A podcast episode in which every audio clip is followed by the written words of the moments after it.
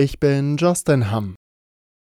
Deutsche Soldaten in der Ukraine. Kanzler Scholz hat klargemacht, dass es das nicht geben wird. Was von Anfang an festgelegt wurde, gelte auch für die Zukunft, so Scholz. Frankreichs Präsident Macron hatte einen Einsatz von westlichen Bodentruppen in der Ukraine zuvor nicht ausgeschlossen. Bundesverteidigungsminister Pistorius sieht ohnehin gerade andere Prioritäten, damit die Ukraine wieder stärker wird. Dazu braucht es vor allen Dingen Artilleriemunition und für den ukrainischen Luftraum Air Defense. Darauf kommt es jetzt an. Weiter bleibt die Bundesregierung beim Nein zur Lieferung von Taurus-Marschflugkörpern. Bei der Lufthansa wird ab morgen wieder gestreikt für drei Tage. Diesmal hat die Gewerkschaft Verdi die Technik zum Ausstand aufgerufen. Heißt, Passagiere werden erstmal nicht direkt betroffen sein, höchstens wenn kurzfristige Wartungen von Flugzeugen zum Beispiel nicht durchgeführt werden können. Bei den bisherigen Warnstreiks waren jeweils hunderte Flüge ausgefallen.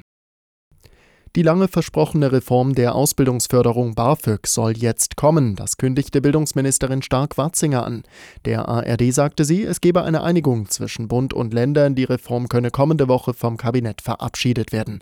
Freibeträge sollen steigen. Zudem soll es etwa ein Flexibilitätssemester für Studierende geben.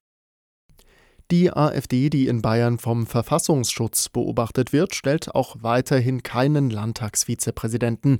Zum mittlerweile 16. Mal scheiterte die Fraktion heute damit, eines ihrer Mitglieder in das Amt wählen zu lassen. Der AfD-Abgeordnete Mang bekam lediglich 26 von 157 Stimmen. Eigentlich sollte laut Landtagsgeschäftsordnung jede Fraktion einen Vizepräsidenten stellen. Trotzdem muss der oder diejenige mit einfacher Mehrheit gewählt werden. Die Jugendherbergen in Deutschland haben im vergangenen Jahr wieder mehr Besucher begrüßen dürfen, vor allem Schulklassen, so die Bilanz des Jugendherbergwerks. Doch die Herbergen kämpfen mit finanziellen Problemen.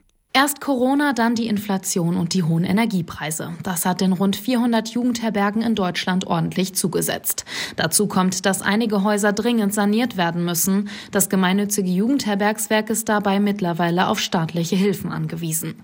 Doch trotz aller Probleme gibt es auch gute Nachrichten. Aus dem Corona-Tief kommen die Herbergen so langsam heraus. Schon 2022 hatten wieder viele Schulklassen dort übernachtet. Im letzten Jahr waren es dann noch mal sechs Prozent mehr. Madeleine Gehrig, Nachrichtenredaktion.